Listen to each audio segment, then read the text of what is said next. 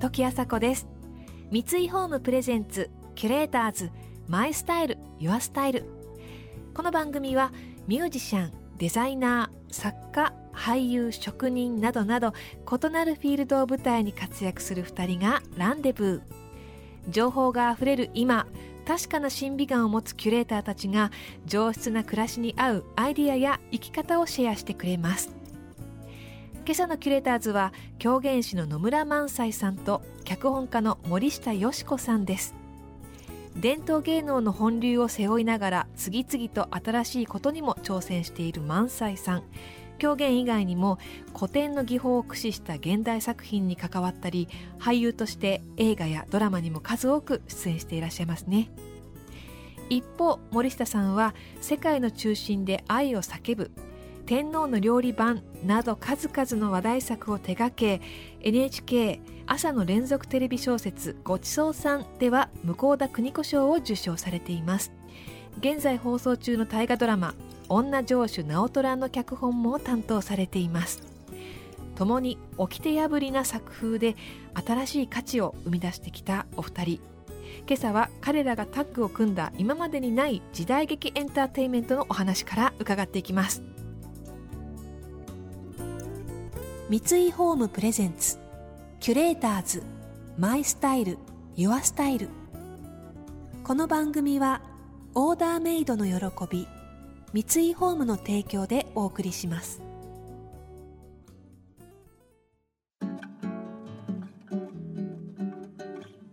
森下よし子さんが脚本を手掛けた最新作「花戦」戦国時代に実在した花の名手初代池坊千光が時の権力者豊臣秀吉に刃ではなく華道で戦いを挑む花戦の行方が描かれています今回その池坊千光を演じたのが野村萬斎さん。花と町衆を愛する風変わりな僧侶で人の顔と名前が覚えられない上に口下手。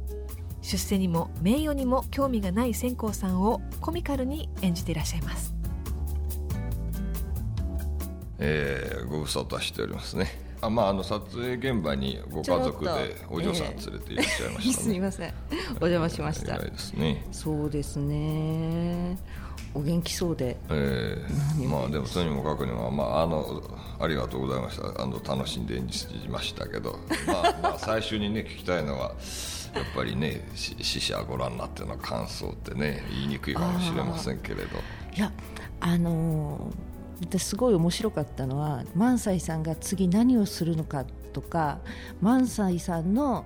この表情は一体何を考えているんだろうっていうことを見ながら見ていくとこの映画は特に前半はそれが面白い。怖な見方のような気もしますが。変わった顔してるんですよやっぱり変わった顔をして変わった顔してて、これ何考えてるの？この人とか。なんでそこで笑ってんの？とか。何そんなに嬉しいの？みたいなところがすごいいっぱいあって。それが私は面白かった。あそうですか、うん、全く脚本家の意図と違う演技をしてたってことですか？違う。そういうことではないです。だって話は流れてるんで、うんうん、それは全然そんなあの違うとかそういうことではなく、うん、単純になんていうんですかね萬斎さんの醸し出すムードというか、なんか若干得体の知れなさみたいなものが生い人間を見る感じで面白かったです。生い人間ってどういう？実際こう会ってると人って次この人が何をしゃべるか分かんないじゃないですか、うん、あのその表情を見てても本当にその表情通りのことを思ってるのかどうかっていうのは結構分からない、うん、そういう感じがすごいそのスクリーンの中でも感じられるというか、何考えてんだろうとなんでそこそんな嬉しそうなんだろうとかそういうのがなんか面白かったです、ね、そうですか。ならよかったんですけど、まあ、お手紙もねあのやる前に頂戴してまあこうどちらかというとそうね。ふと見せるこう静かな表情とかっていうなんかなんでしょうかね。一種逆に言うと行間を作れっていうようなイメージかなって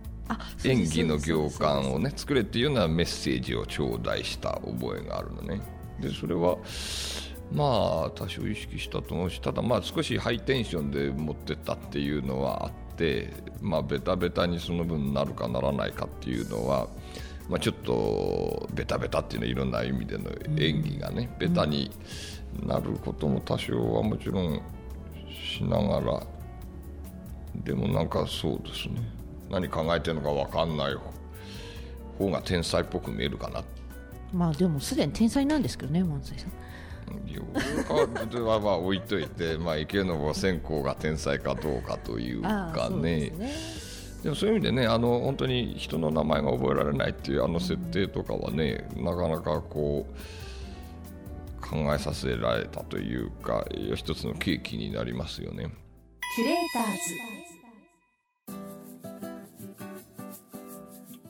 時朝子がナビゲートしています。キュレーターズ。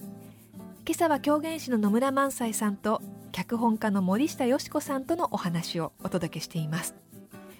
生け花で織田信長や千利休をうならせ豊臣秀吉をギャフンと言わせたほどの人物でありながら弟子や町衆に愛され慕われていたという千光さん。萬斎さんはそんな池坊千光のキャラクターをどんな風に捉えたのでしょうか？この映画の中であの主人公の池坊千光さんという人はうんと花の名前は覚えられるんだけど人の顔と名前が覚えるのが苦手っていう設定があるんですけどそれはやりっぱなしな設定で全然その 理由も何も説明せず入れちゃったんで、もうちょっと説明した方が良かったですかねあれ。いやどうでしょうね。でも僕とするとやっぱり人よりも花に興味があるんだっていうそうですそうです、まあ現実というか、うん、そっちの方が事実であって別にまあ裏があろうが 関係なくとにかくそういう人だっていうことでしたね。ですからまあでもそのことがあるから彼は本当に町中に愛されている人物でありながら、まあ、みんなが嫌がる信長の前での大砂ものという、まあ、巨大な花を生けるということにもですね、物おじせずいっちゃうっていうね。萬斎さんはそういうところあるんですか？なんかこう。まあね、でもあの少年が大きくなっちゃったみたいなイメージっていうのは まあ、あの自分で持ちたいなと一種の少年心というかね、まあ、これ男の夢じゃないですかね。ある種少年的にずっといるっていうかね。それはあれですか？いつまでも冒険したいとかそうですね。まあすごくかっこよく言うと求道者ということになるかもしれませんけれどもまああんまりまたでもその道に縛られるよりもある種の挑戦したいとかへましてもいいやとかっていう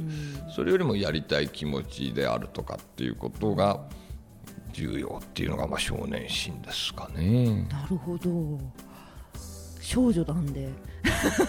少女心ってなんだろうとか思っちゃった。そうなんですよね。でもまあなんかけ汚れを知らない。子供のようにじゃないけど、まあ、要はそのつまりなんていうの分別であるとか損得とかっていうことと関係ないっていうことがまあ子供のようなね、うん、あの一つ精神であり行動でありっていうことなんだろうなっていう気はしましたけど。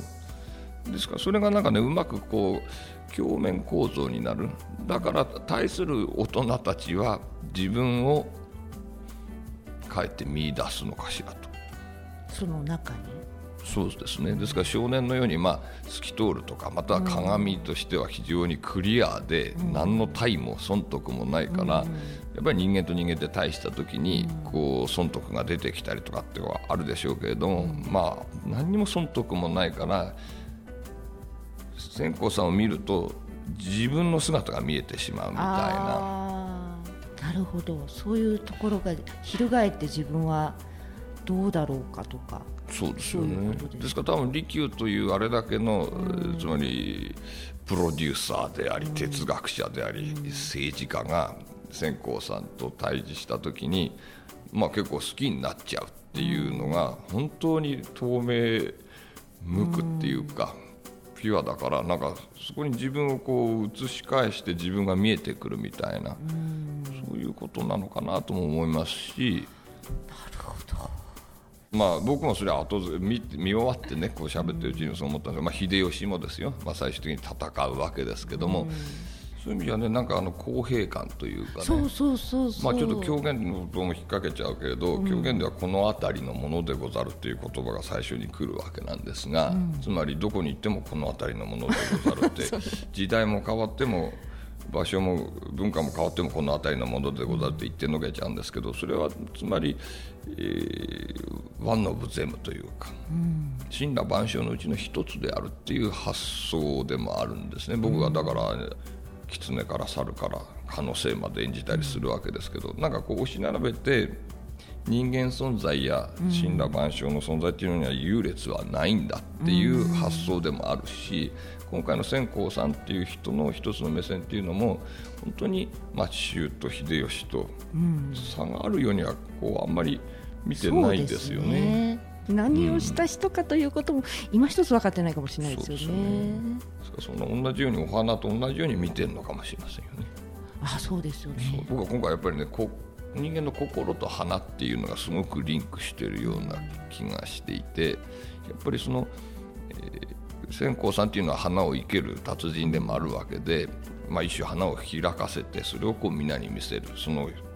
花にとって一番美しい姿を見せるということでもあるかとするならば、うん、なんかその線香さんという人は人の心をこう人の心のつぼみをなんていうのかな和らげて開かせていくっていうような風に僕にはすごくね今回の絵が読めててねそこがいいなと思ってるんですけどこれはなんかその本を読んだ、えー、段階ではまだ少し分かってなかったのが編集されて作品となった時にねすごくそんな気がしましたね。キュレーターズ。時あさこがナビゲートしてきました三井ホームプレゼンツキュレーターズマイスタイルユアスタイル。今朝のキュレーターズは狂言師の野村萬斎さんと脚本家の森下よし子さんでした。私も映画「花戦」えー、見ました。あのお二人のね野村萬斎さんと森下よし子さんの作り上げた池坊千光という人のキャラクターにまず新鮮な驚きがありました。やっぱりその芸術芸能で、えー、時の政治の人たちと渡り合ったという人を想像するときになるほどこういうキャラクターだと説得力があるなとうなってしまいました。あと劇中の生け花の作品が本当に素晴らしくて、えー、私はお花には詳しくないのにもかかわらず息を飲むほどに、えー、素敵なお花が次から次へと出てくるのでそちらも見どころとなっています。映画「花戦」は6月3日から全国公開です。次回もお二人がご登場。伝統芸能の第一人者と日本の映画界を代表する俳優たちが共演した映画「花戦」の裏話にも迫っていきます。それでは時あさこでした。三井ホームプレゼンツキュレーターズマイスタイルユアスタイル。この番組はオーダーメイドの喜び三井ホームの提供でお送りしました。